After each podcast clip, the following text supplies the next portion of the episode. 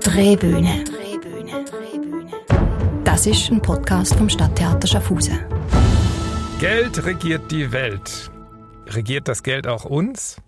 Wie stark machen wir uns vom Geld abhängig und wie erpressbar sind wir? Bei welcher Summe werden Sie schwach und verlassen Ihre moralischen Standpunkte? Ja, liebe Zuhörerinnen und Zuhörer, das sind die Fragen, um die sich unser heutiger Podcast dreht. Es ist der erste von zwei Podcasts, die wir Ihnen in den nächsten Wochen präsentieren werden zum Stück Der Besuch der alten Dame von Friedrich Dürrenmatt. Im ersten Podcast habe ich einen ganz besonderen Gast bei mir und ich will überhaupt nicht sagen, es ist der Besuch der alten Dame, weil ich habe noch nie eine Schauspielerin kennengelernt, die diese Rolle in einem so jungen Alter gespielt hat. Es ist Katharina von Bock vom Theater Kanton Zürich. Der Grund, warum wir diesen Podcast machen, ist, dass wir die Aufführung Ihnen eigentlich zeigen wollten, schon mal verschoben haben, jetzt nochmal schauen, wann wir es irgendwie realisieren können. Aber wir machen trotzdem ein Projekt zum Besuch der alten Dame mit einer Schulklasse von der Sekundarschule Gelbhausgarten in Schaffhausen. Das heißt, umso mehr Grund, mit dir trotzdem zu sprechen. Und vielen Dank, dass du gekommen bist, Katharina. Ja, das finde ich schön, dass ich wenigstens mal was zu tun habe im Moment in dieser etwas schwierigen Zeit für uns äh, alle und insbesondere für künstlerisch äh, wirkende Personen. Ähm, nächste Woche probe ich zwar wieder, aber jetzt ist es schön, konnte ich mal hierher kommen und ähm, ein bisschen was erzählen über die gute alte Dame. Wir spielen ganz kurz einen kleinen Ausschnitt aus eurer Inszenierung ein, wo eine der ganz zentralen Fragestellungen dieses Stücks gerade gestellt wird. Ich habe die große Ehre, bekannt geben zu dürfen, dass Frau Zachanassia der Gemeinde Güllen beabsichtigt, eine Milliarde zu stiften. Das doch das Städtchen meiner Jugend nicht im Stehen. Ich gebe euch eine Milliarde und kaufe mir dafür die Gerechtigkeit. Ich kaufe mir Gerechtigkeit.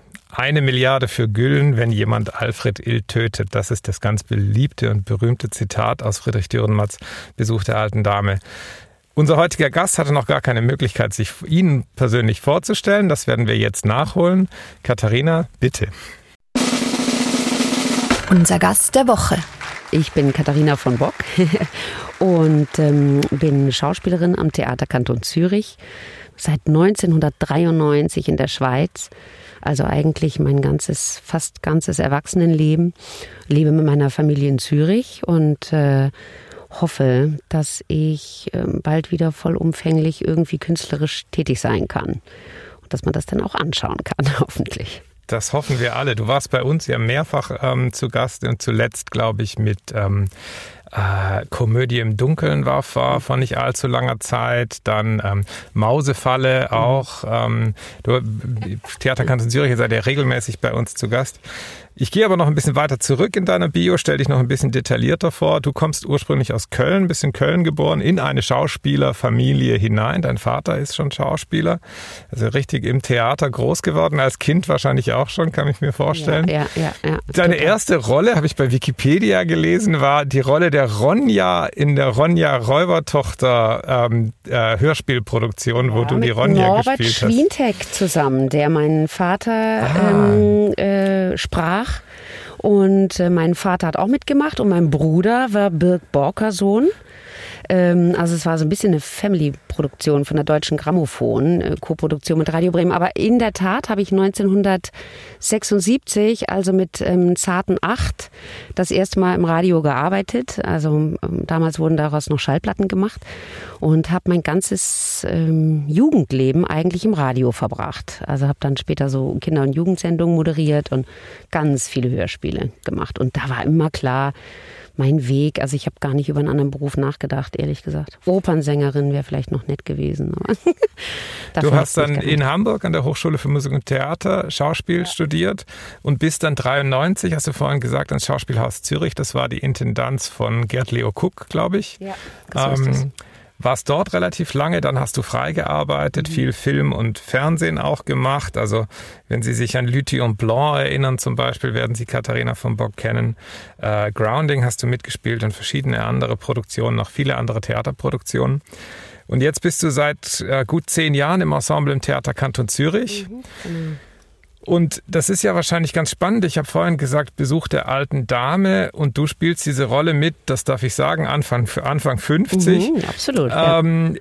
Normalerweise ist es ja so, dass bei vielen Ensembles man jemanden dann noch holt als Gast, jemanden, der irgendwie 75 ist und dann noch so die, diese, diese ganz alten Rollen. Du hast das Glück eigentlich, weil ihr ein kleines Ensemble seid am Theaterkanton Zürich, dass du in den letzten Jahren ganz viele von diesen Wunschrollen, um die sich sehr viele Schauspielerinnen in deinem Alter und noch ältere Schauspielerinnen eigentlich eigentlich ähm, nach denen, die sich sehnen, spielen zu können. Du hast die Raniewska gespielt im Kirschgarten, du hast Lady Milford gespielt in Kabane und Liebe, du hast Blanche Dubois gespielt.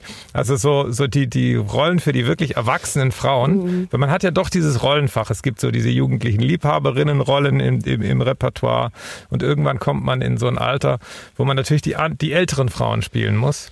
Absolut. Und ähm, ist das auch spannend an dem bisschen, Ensemble? Also es kommt auch ein bisschen darauf an, was man immer aus den älteren Damen so macht. Äh, manchmal allerdings ist man natürlich auch in einem Stückgefüge äh, nicht gefangen, aber man muss sich doch irgendwie dem auch, ähm, ja, dem muss man Rechnung tragen. Da kann man dann irgendwie nicht sonst irgendwas machen. Man kann immer in einem Rahmen natürlich sich frei bewegen, aber ähm, ja, also das Theater guckt halt gut zu mir und ich gucke gut zum Theater. Also ich würde sagen, es ist eine Win-Win-Situation. ähm, sie ähm, geben mir tolle Rollen und ich versuche sie so toll wie möglich zu spielen. Und ähm, ehrlich gesagt, bei der alten Dame war ich erst etwas ängstlich diesbezüglich, weil ich schon dachte, Jesus Gott, also das ist jetzt ähm, tatsächlich ähm, noch weit entfernt, so wie es da steht zumindest.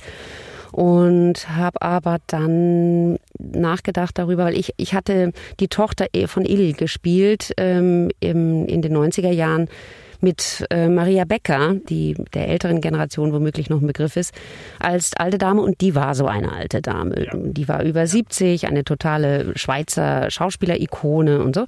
Und das haben wir gespielt, ich glaube 65 Mal, also das hörte gar nicht mehr auf und ähm, das war jetzt nicht ein wirklicher Wunschabend von mir und eben das auch noch im Kopf war ich äh, anfangs etwas besorgt, weil ich dachte, ja, das ist so pädagogisch und ich bin das ja nun wirklich nicht und so. Und dann habe ich mich aber damit noch mal näher und länger befasst und dachte auf einmal, das ist ja totaler Quark, weil jetzt mit 52 oder was, äh, wenn man sagt, die Frau war 17, als die das Ding verließ, äh, ist das auch ein Leben. Also das ist genug Zeit, um viel gelebt zu haben. Es ist eine lange Zeitspanne, um Rache zu nehmen und um all das, was da ist. Also wenn ich sage, das ist ein ganzes Leben, dann ist, sind auch 30 Jahre schon ein ganzes Leben oder 35, was jetzt in meinem Fall der Fall ist. Also habe ich gar nie daran gedacht, das irgendwie älter zu machen oder sowas, sondern ähm, ob die jetzt fünf Jahre jünger oder älter ist, spielte eigentlich keine Rolle. Das Interessante an diesen beliebten Stücken, an diesen, diesen großen Klassikern, die immer wieder aufgenommen werden, gerade in der Schweiz, Frisch und Dürrenmatt zum Beispiel, oder die großen Shakespeare und, und, und, und Schiller-Dramen, die immer wieder gespielt werden, ist ja, dass man unweigerlich mit der Frage konfrontiert wird, an welchen Vorbildern man sich orientiert. Äh, anders als bei einer, bei einer Ur- oder Erstaufführung von einem neuen Stück, sondern, und, und ich da wollte dich eigentlich genau ähm, fragen, in der Herangehensweise an diese Rolle, Du hast Maria Becker erwähnt. Es ist ganz interessant, dass du sie quasi beobachtet hast, wie sie diese Rolle gespielt hat. Gibt dann noch frühere Beispiele. Wir hören jetzt mal ganz kurz einen Ausschnitt aus einer allerersten Aufführung. Ähm, und zwar Elisabeth Flickenschild in der ersten äh, Verfilmung des Besuchs der alten Dame. Hören Sie mal selbst kurz rein. Es war Winter. Einst, als ich dieses Städtchen verließ im Matrosenanzug mit roten Zöpfen, hochschwanger. Einwohner grinsten mir nach. Frierend saß ich im D-Zug nach Hamburg. Doch wie hinter den Eisblumen die Umrisse der Peterschen Scheune versanken, beschloss ich zurückzukommen. Einmal. Nun bin ich gekommen. Nun stelle ich die Bedingung diktiert das Geschäft. Das war die Verfilmung aus dem Jahr 1959. Elisabeth Flickenschild in der Rolle der Claire Zachanassian. Wir haben gerade darüber gesprochen, wie so eine Rolle einem immer wieder begegnet in so einem Theaterleben. Du hast gesprochen über, über Maria Becker, über ihre Art und Weise, die Rolle zu spielen äh, Therese Hörbiger hat vor zehn Jahren einen, einen, Film gemacht, zum Beispiel, wo sie die, die Claire Zachanassian gespielt hat als, ähm, äh, als, ja, als milliardenschwere Managerfrau. Ähm, es gibt zig Inszenierungen, Stück wird immer wieder gespielt. Gab es für dich ähm, eine, eine Richtung, wo du gesagt hast, ah, das habe ich gesehen, das hat mir gefallen, das kann ich mir in die Richtung vorstellen? Oder eher Vorbilder, wo du sagst, also so möchte ich es jetzt gar nicht spielen, so kann ich es mir gar nicht vorstellen? Also ich habe eben ähm, das Stück nie wieder gesehen. Ähm, eben aus dieser Erfahrung heraus, es 65 Mal gemacht zu haben und ähm, nicht so ein großer Fan dieses Stückes gewesen zu sein, womöglich auch aufgrund dieser damaligen Erfahrung. Und ähm, erfreulicherweise konnte ich das jetzt selber machen, korrigieren, meinen Blick auf das Stück. Ähm, aber es hat so ein paar Klippen und wir haben es auch recht gestrichen und es ist natürlich, ähm, äh, hat es eine große pädagogische äh, Botschaft und ähm, die Szenen, die aufgebaut sind, man, man weiß ein bisschen, was passiert. Die, jetzt ist die, die künstlerische Frage, wie man das spannend macht, ähm, diese Personen zu verfolgen, wie sie da langsam sich verändern. Ähm, das Grundprinzip, was da gestellt wird, ist natürlich ein herrliches. Ähm, und Rache ist immer toll. Wenigstens auf der Bühne, im Leben nicht, aber auf der Bühne großartig, dramatisch. Und ähm, die Frage, die gestellt wird und die Menschen, die natürlich ins Schwanken kommen, ähm, da muss nicht mal eine Milliarde im Spiel sein. Äh, das ist natürlich auch immer spannend anzusehen, wenn es denn sichtbar gemacht wird. Kann es sein, dass dir das Stück aus deiner Erinnerung, es 65 Mal gespielt zu haben in der Rolle von Ils Tochter, deswegen nicht gefallen hat, weil die vielen Nebenfiguren ähm, in diesem Stück ja nicht wirklich die Handlung vorantreiben können, sondern weil ja dann doch sehr viel von dieser Grundkonstellation abhängt. Da kommt diese Frau zurück und stellt diese Forderung und es ist eigentlich in der Handlung auf das Ziel hin, auch auf dieses unausweichliche Ziel hin ja, ja aufgegleist. Mhm. Ja, also ähm, ich war ganz froh über diese entschlackte Form, ähm, ein bisschen Personal äh, ähm, wegzunehmen und das ähm, ja, zu komprimieren so ein bisschen. Das ist jetzt unserem Ensemble geschuldet, aber es hat meines Erachtens dem Stück recht gut getan. Und dann ähm, war die Angehensweise auch sozusagen für meine Figur ähm, für den Elias Perrich, ähm, dem Regisseur und für mich ähm, eigentlich eine emotionale. Und dass ich habe gar nie über Rechtfertigung nachgedacht, äh, ob das jetzt menschlich oder unmenschlich ist, was sie da verlangt, sondern viel kleinteiliger, dass sie gelebt hat und dass sie sich das vorgenommen hat und nicht loslassen kann und auch von dieser Liebe so nicht loslassen kann. Und das einfach machen muss und ähm, jetzt die Macht und das Geld einsetzt.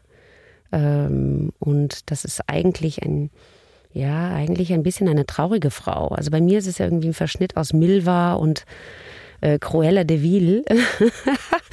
Aber das ist natürlich super. Also ähm, das bietet viele Möglichkeiten für mich zum Spielen. Wir haben äh, mit der Schulklasse, mit der wir diesen Podcast äh, machen, eine Reihe an Fragen vorbereitet von Schülerinnen und Schülern dieser Klasse 2 der, der Sekundarschule Gega. Und eine Frage, spielen wir gleich ein, kommt von Carmen. Was für ein Gefühl vermittelt Ihnen die Rolle als Claire Zachanassian persönlich?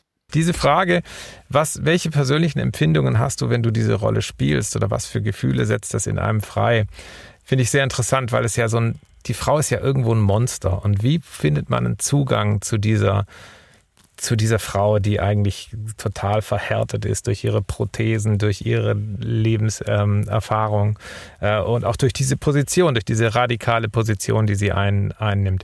Wie nähert man sich so einer Figur als Schauspielerin?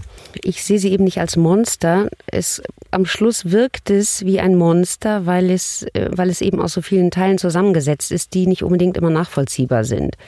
Aber ähm, was ich eben auch schon sagte, für mich fängt das viel kleinteiliger an, ähm, nämlich aus äh, dieser unglaublichen Verletzung heraus, die stattgefunden hat. Und ähm, erst durch diesen Mann und dieses Dorf, was sie verraten hat ähm, und weggeschickt. Und wenn man eben das genau liest, lässt es die Interpretation zu, dass die wirklich durch die Hölle gegangen ist da. Also wenn man das jetzt sich mal kurz vorstellt, ähm, da in einem Bordell zu landen und ähm, hat da wahrscheinlich alle Arten äh, von Gewalt äh, kennengelernt und ähm, hat dann wurde von diesem Zaranassian aufgenommen und so wie sie das aber auch beschreibt, ist das auch ähm, kein kein angenehmes Aufgenommensein äh, gewesen und im Gegenteil, ich äh, habe das für mich dann so interpretiert, dass sie eigentlich äh, diese Hölle immer weitergegangen ist. Ähm, reich dann, eine reiche Hölle, bis der verstarb.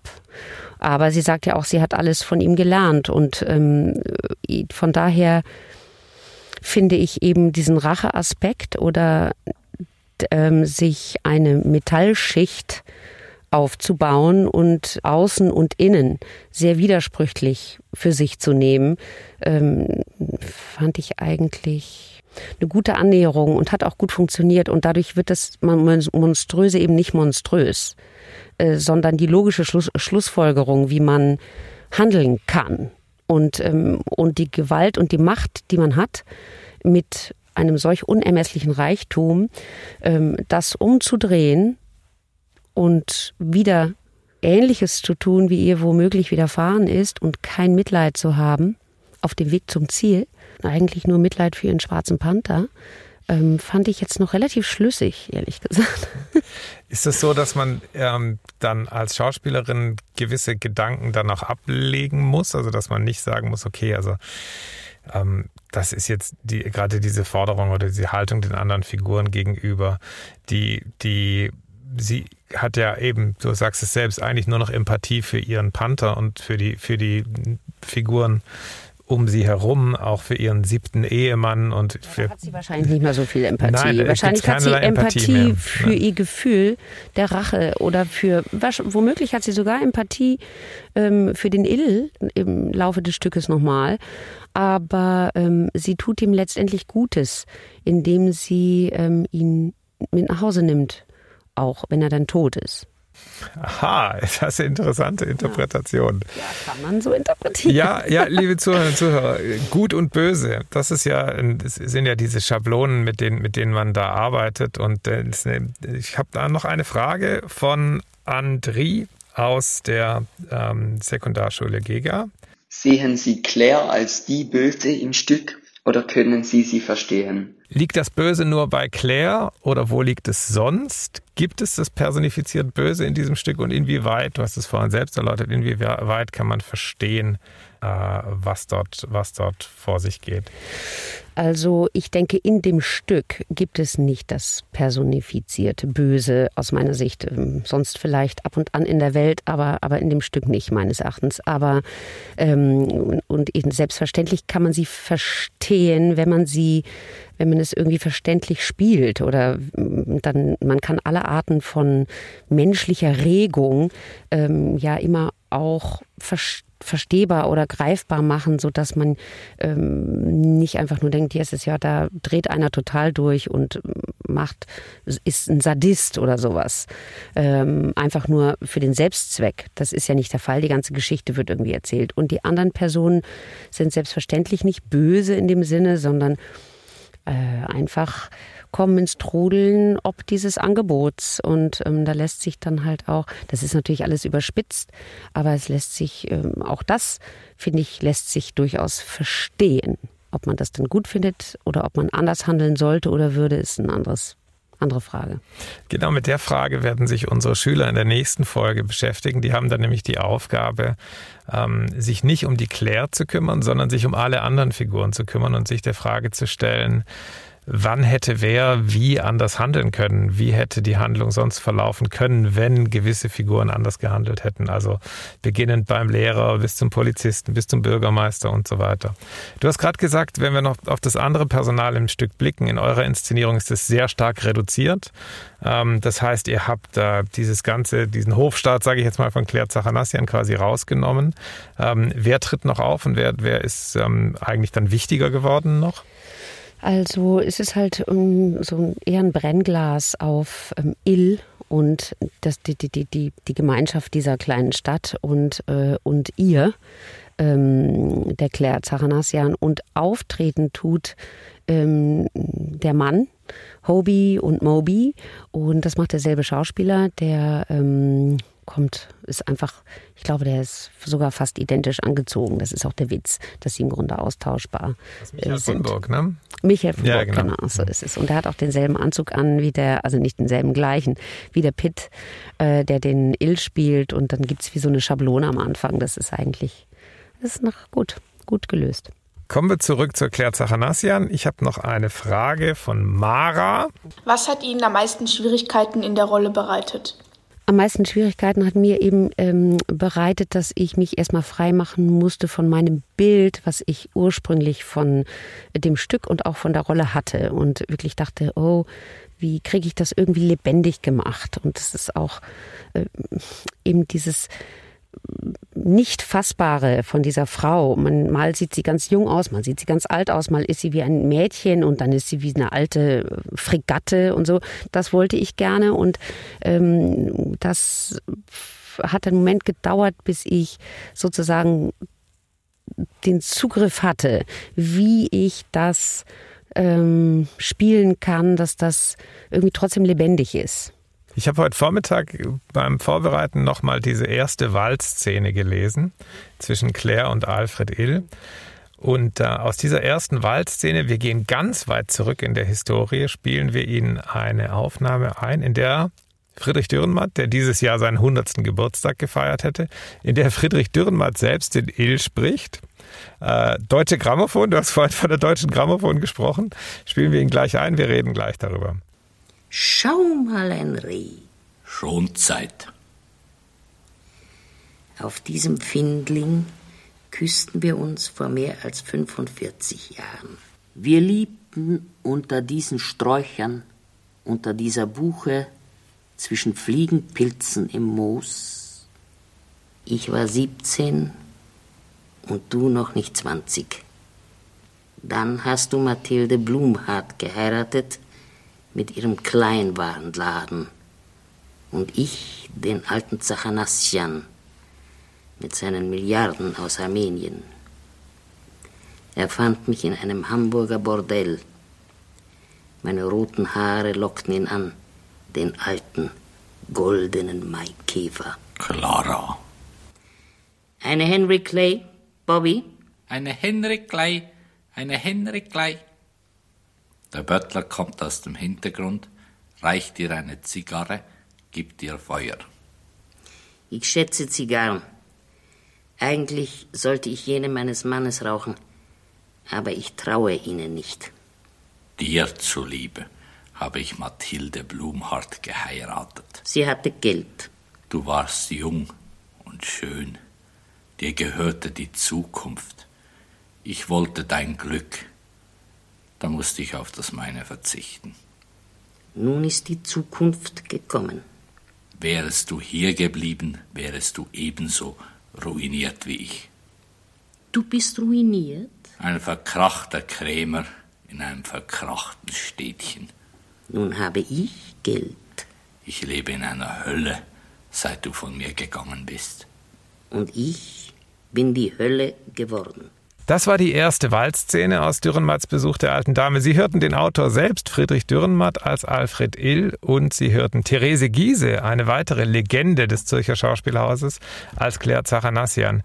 Du hast vorhin drüber gesprochen, mal ist die Claire ganz, ganz jung oder wirkt ganz, ganz jung in eurer Inszenierung. Manchmal wirkt sie wie so eine richtig alte Fregatte, hast du gesagt. Ich finde spannend, gerade in dieser Szene, dass es ja immer noch, dass Il sich immer noch zu ihr hingezogen fühlt, dass es immer noch irgendwo eine gewisse Leidenschaft gibt, die da zündelt. Und als ich die Szene gehört habe heute Morgen, habe ich gedacht, eigentlich ist es ja konsequent, dass man die Rolle jetzt mit einer Frau besetzt, die eben nicht 78 ist, sondern die Mitte 50 ist und die, die wirklich ähm, in diese beiden Richtungen spielen kann. Also das offenbart ja einige Möglichkeiten. Äh, ich denke, dass ansonsten man ja auch diese, diese Liebe, die Il nach wie vor empfindet für sie, irgendwann auch nicht mehr plausibel machen kann, wenn man nicht, wenn man diese Flexibilität nicht hat, oder? Also was sich ähm, hier ergibt durch ähm, Pitt Arne Pietz und mir, die wir im gleichen Alter sind, ist natürlich, dass eben dies nicht der Rückblick ähm, von zwei älteren also oder alten Leuten ist, äh, sondern es eigentlich alles noch möglich wäre und ähm, das sehe ich genau so. Also die, ob er jetzt mit ihr spielt oder sie mit ihm, das sei mal dahingestellt. Ähm, aus was für Gründen sie so miteinander reden, wie sie reden, das würde man sehen, wenn man die Inszenierung sieht. Aber ähm, das sehe ich ganz genauso. Es bietet einfach für mich ähm, ganz viele Spielmöglichkeiten. Und das ist auch ein Grund, jedenfalls, ähm, das, was ich gesehen oder erlebt habe mit ähm, der damaligen Inszenierung. Da war natürlich ähm, die alte Dame im Grunde wie fertig mit ihrem Leben und ähm, als ähm, sexuelles Wesen sowieso nicht mehr greifbar, sondern war sozusagen die Grande Dame, die äh, als Racheengel auftaucht. Und ähm, das, ja, das hat jetzt mit uns, mit diesem jungen, mit, mit dieser jungen Besetzung ähm, einfach viel mehr Möglichkeiten noch eröffnet. Und das zum Spielen macht das eben auch Spaß. Gut zum Spielen. Also spielen es auch ganz viel, hoffentlich nochmal wieder, aber ähm, es ist äh, lebendig und das ist, es ist wie nicht fertig. Obwohl sie diesen Plan hat und diese Rache üben will und das auch tut. Aber es ist nicht fertig, ihre Beziehung zu Il. Mhm. Gibt es einen Punkt an der Handlung oder im, im, im Verlauf vom Stück, wo du dir denkst, da hätte es doch für die Claire Zachanassian irgendwo noch mal anders laufen können? Also gibt es für dich einen Moment oder in der Dramaturgie, wie ihr sie auch in eurer Fassung entwickelt habt, mit der, mit der reduzierten, eingestrichenen Fassung, gibt es einen Moment, wo du das Gefühl hast, da könnte die Handlung doch noch einen anderen Weg einschlagen? Also ich denke, ähm, bis zum Schluss, das, die, bei, bei, der, bei der letzten Begegnung ähm, von Il und von Claire im Wald wieder, ähm, da hätte sie sogar auch nochmal die Möglichkeit. Es ist sogar meines Erachtens fast die einzige Möglichkeit dort. Und das ist auch die Möglichkeit, die für den Zuschauer toll ist, der mitgeht mit dieser Geschichte und denkt, das ist die letzte Chance, Frau entscheide dich um, mach was, tu was, nimm ihn mit lebend, nimm ihn einfach weg da und entscheide um und sage, ich mache alles anders, ich schenke euch so Geld oder ihr kriegt gar kein Geld oder irgendwas. Ähm, das ist das Spannende anzugucken, dass man denkt, vielleicht klappt es ja noch und für sie auch. Sie könnte, hätte nicht viel gebraucht, aber sie kann nicht, sie kann nicht und deswegen geht's nicht. Das bringt mich zur nächsten Frage, Frage von Gwendola. Was würden Sie machen, wenn Sie in Claire Zachanassians Haut stecken würden? Ja, also ich hätte mit meinem Geld, glaube ich, was anderes gemacht. Wenn ich so viel Geld hätte, dann würde ich mal in das eine oder andere Projekt investieren. Und ehrlich, ich, ähm, das Tolle am Spielen ist ja, dass man ähm, in all diesen Rollen alles spielen kann. Und alle Emotionen und alle, es ist nicht, nichts nicht vorstellbar. An menschlichem Geschick, an menschlichen Handlungen mögen sie noch so brutal oder, oder eben monströs erscheinen. Ähm, aber das ist eben das Tolle am Spiel. Und ich persönlich als Katharina von Bock würde mein Leben niemals hergeben ähm, für diese Art von, von Rachegefühl, weil sie ist ja nicht erlöst. Es ist, es das ist ganz klar zu sehen. Es ist, sie hat keinen Gewinn davon. Und ich persönlich, ähm, mein ganzes Leben zu verschleudern in einen Racheakt, ähm, wäre für mich keine Option gewesen. Das beruhigt uns. ja, mich auch, meine das Familie wahrscheinlich auch. Ja, genau, genau. ähm, Grundsätzlich, die Dramen von Dürrenmatt sind ja oft sehr so, so ein bisschen holzschnittartig, sage ich jetzt mal, sehr, sehr archetypische Figuren. Bei den Physikern ist das ähnlich. Ähm, äh, bereitet dir das Schwierigkeiten, da einen Zugang zu haben, der vielleicht gar nicht so psychologisch ist als Schauspielerin, sondern der einfach, wo man sagt, okay, das steht jetzt einfach so im Text und äh, das muss ich mir bauen? Oder man hat ja auch keine großen Monologe oder so in der Form, wo sich die Figur wirklich erklären kann, oder? Ja, also gibt schon so zwei, drei Stellen, da ähm, ist mal etwas ausführlicher, aber grundsätzlich stimmt das natürlich total. Es ist, ähm, es hat wenig psychologische Entwicklung in der Art, auch wie die Szenen geschrieben sind für sie. Ja, komischerweise ging mir das da nicht so, obwohl das Holzschnittartige ich auch empfinde aber sie hat natürlich super Sätze. Also er hat das auch so ein bisschen überzogen geschrieben und eigentlich ist das, war das da wieder sehr modern zu machen, ähm, zu sprechen. Und den Rest habe ich mir gebaut und ich bin eh, ähm, ich mag das gerne. Ich äh, mach, ich versuche immer von zwei Seiten, meistens von zwei Seiten an eine Figur ranzugehen, von außen und von innen. Ähm, es geht nicht einfach nur von außen, das ist für mich nicht möglich, weil dann kriege ich das nicht als Mensch dargestellt. Und ähm, dann ist es wird's für mich uninteressant, weil ich muss ja irgendwas erzählen wollen damit. Ähm, und deswegen muss ich von innen kommen, aber in dem Fall war, ich meine, es ist eine riesige rote Perücke und das ganze Outfit von ihr ähm, und diese wahnsinnig hohen Stiefel und so, das ist natürlich wie so ein wie so ein Water, wahnsinniger rosa Panzer, der mir da gegeben worden ist. Und ähm, der macht natürlich vieles und auch eine besondere Körperlichkeit und ähm, dass das aber, das ist nicht eine Körperlichkeit oder etwas von außen für das Holzschnittartige, was ich äh, anfangs entschieden und dann durchgezogen habe, sondern äh, während des Abends, sondern ich habe versucht, das immer wieder zu brechen. Also dass man mal tanzt sie irgendwas abrupt und dann kann sie ihre Hüfte wieder nicht bewegen und damit habe ich versucht zu spielen. Spannend ist ja auch, wie Dürrenmatt mit der Informationsvergabe umgeht. Also man denkt ja, wenn man jetzt nicht, man kennt natürlich das Stück und weiß, worum es geht und weiß auch wirklich, was, was die, die Claire erlitten hat ähm, in, in ihrem Leben. Aber am Anfang ist es ja noch eine recht harmlose Konstellation. Ähm, und ähm, die Figuren werden erst nach und nach entlarvt, wie sie das alles verdrängt haben, was da passiert ist im Wald und, und, und, und, und in, in, in dieser Hütte und so weiter. Nach und nach kommt das ans Licht. Und das ist ähm, für, für dich als Claire wahrscheinlich auch eine spannende Spielmöglichkeit, dass man ja auch, sie ist ja auch eine Figur, die nicht auftritt und sagt, ich will, dass äh, jetzt Rache geübt wird, weil Folgendes ist passiert. Ja? Ähm, sondern, sondern sie geht ganz, ganz, ganz, ganz dosiert mit diesen Informationen um oder Dürrenmatt gibt ihr ganz dosiert diese. Informationen, mhm. baut auch wunderbar Spannung auf. Mhm.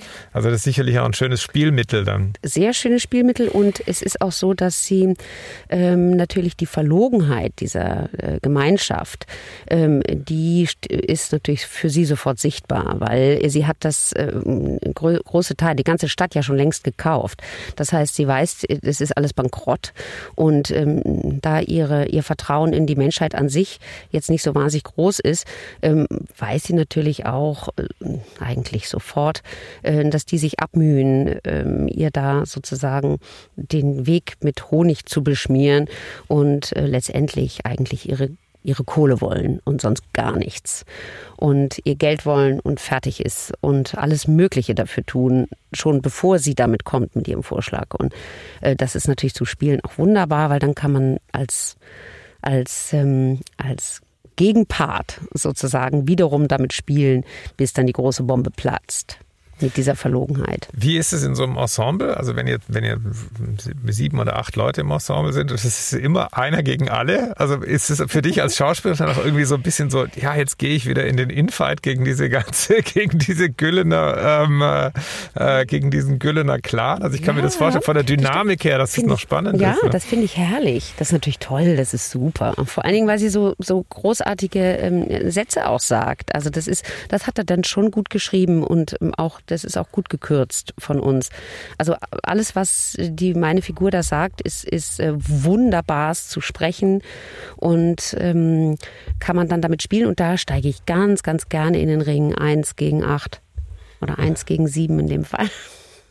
Ja, ist schön, das ist eine schöne Aufgabe. Gut, ähm, ich habe, glaube ich, äh, keine, keine weiteren Fragen, Euer Ehren, zu diesem, mhm. zu, zum, zum Stück. Ähm, ist dir noch was ganz wichtig, äh, was du unbedingt unseren Schülerinnen und Schülern auf den Weg geben willst zu diesem Stück?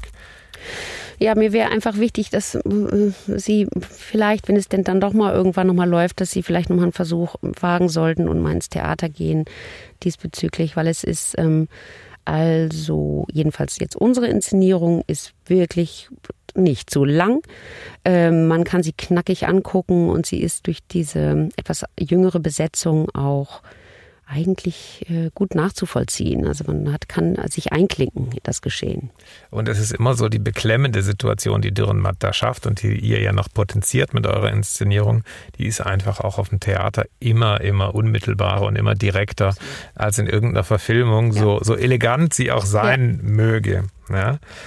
Ähm, ja, schön. Katharina, ja. ich danke dir sehr herzlich ja, für diesen kurzen Besuch bei gefreut. uns. Danke ich hoffe sehr, dass du bald wieder bei uns leibhaftig auf der Bühne stehen wirst, ja, entweder als Claire Zachanassian oder in der nächsten Saison ähm, Central Park West wäre ja auch noch gewesen. Jetzt so können schade. wir auch nicht machen. Das ist jammerschade.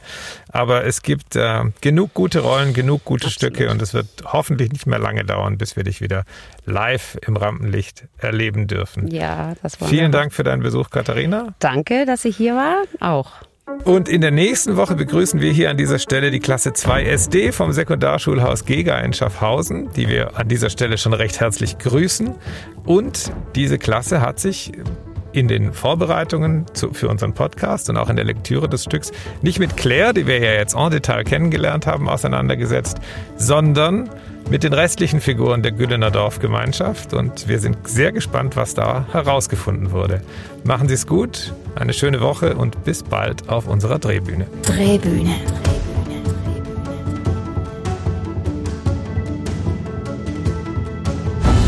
Das ist ein Podcast vom Stadttheater Schaffhausen.